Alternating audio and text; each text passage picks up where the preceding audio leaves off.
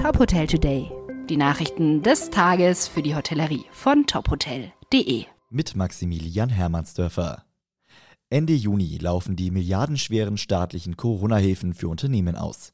Nach Angaben des Wirtschaftsministeriums wurden insgesamt fast 5 Millionen Anträge auf Zuschüsse sowie rund 170.000 Anträge auf Kredite gestellt. Seit Frühjahr 2020 entfielen demnach allein auf Zuschüsse, Kredite, Rekapitalisierungen und Bürgschaften insgesamt rund 130 Milliarden Euro. Allerdings haben die Hilfsprogramme noch ein Nachspiel. Bei den Corona-Soforthilfen im Frühjahr 2020 müssen viele Firmen die Gelder zurückzahlen. Bei den Überbrückungshilfen kommt es erst noch zu einer Schlussabrechnung. Aktuell sind Firmen in Deutschland mit stark gestiegenen Energiepreisen infolge des Ukraine-Kriegs konfrontiert.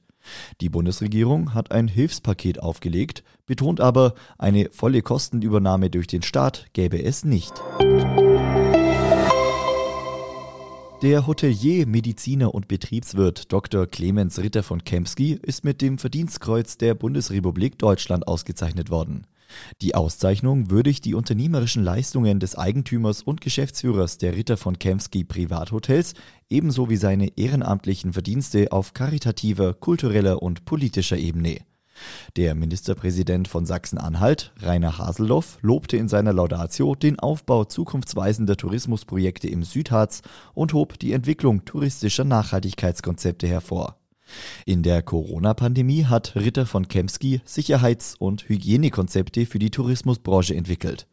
Aufgrund seines Modellprojekts konnten die Ritter von Kempski Privathotels als erste Hotelgruppe in Deutschland als Pilotprojekt ihre Türen wieder öffnen. Marco Nussbaum ist als Unternehmer vor allem in der Ferienhotellerie unterwegs. Unter der Marke Poli Howacht bietet er kleine Übernachtungs- und Erlebnisangebote an. Im Interview mit Top Hotel spricht er über seine neuen Aktivitäten, über das neu gegründete Unternehmen Hiamo und über Social Media Marketing. Das komplette Gespräch sowie weitere Nachrichten aus der Hotelbranche finden Sie auf tophotel.de.